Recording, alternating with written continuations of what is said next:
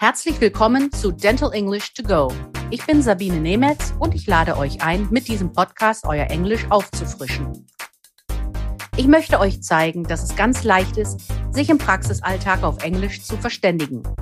Jede Woche schauen wir uns eine bestimmte Situation in der Zahnarztpraxis an und trainieren die passenden Vokabeln und die richtige Aussprache.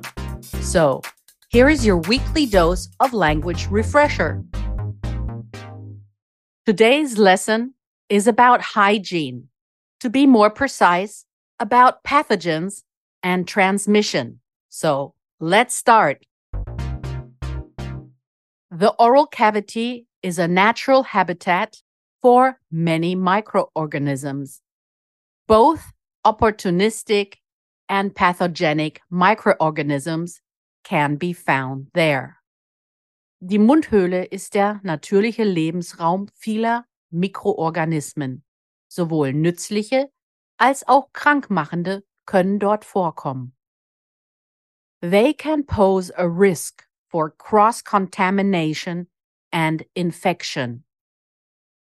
Patients, dentists, as well as the dental team can transmit and acquire an infectious disease, as most dental procedures are invasive.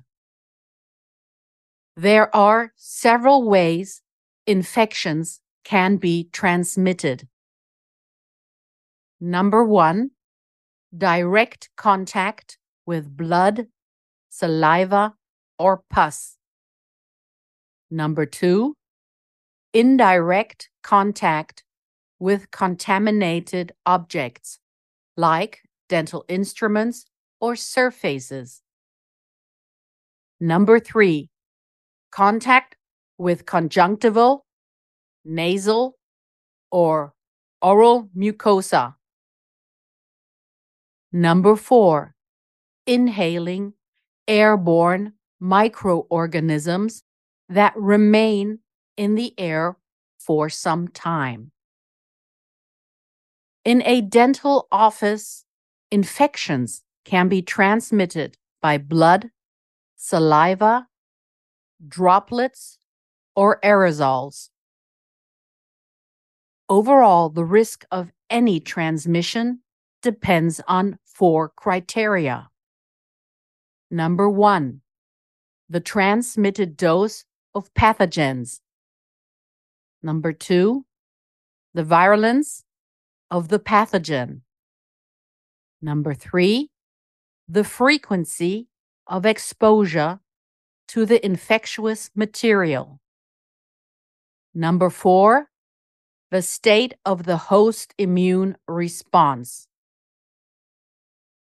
Viruses are mainly associated with a special disease, such as herpes viruses, HIV, hepatitis hepatitis B virus and hepatitis C virus have the highest risk for infection and transmission for both patients and the dental team.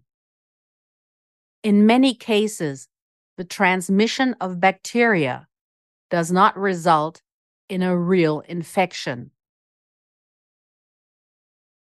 Multi resistant bacteria are mostly transmitted by direct contact or indirectly via contaminated surfaces.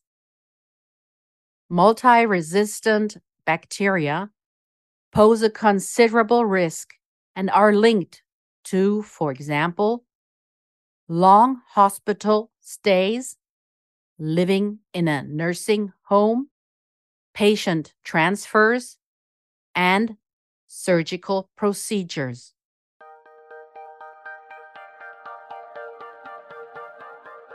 Here is your overview of the vocabulary of this week's lesson. To pose. Etwas darstellen. To contaminate. Verschmutzen, verseuchen, verunreinigen. Considerable. Erheblich. Saliva, Speichel, Droplets, Tröpfchen. Pus, Eiter. Surface, Oberfläche. Infection, Ansteckung. Transmission, Übertragung. Frequency, Häufigkeit. Hospital Stays, Krankenhausaufenthalte. Nursing Home, Pflegeheim. Das war unsere Lesson für diese Woche. Nächste Woche vertiefen wir das Thema Hygiene weiter. Wenn ihr noch mehr Dentalenglisch trainieren wollt, empfehle ich euch mein Buch Dental English, erschienen im Quintessenz Verlag oder auch die Monatszeitschrift Team Journal. Hier findet ihr in jeder Ausgabe eine Übung. Vielen Dank fürs Zuhören. Wenn es euch gefallen hat, dann abonniert diesen Podcast. Es gibt jeden Montag eine neue Folge. Überall, wo es Podcasts gibt. Wenn ihr Fragen habt, dann schreibt auf Instagram oder an podcast.quintessenz.de. Alle Links und Adressen findet ihr auch in den Show Notes. Ich sage goodbye and see you next week. Das war Dental English to Go mit Sabine Nemetz, der Englisch-Podcast für den Praxisalltag. Ein Quintessenz-Podcast.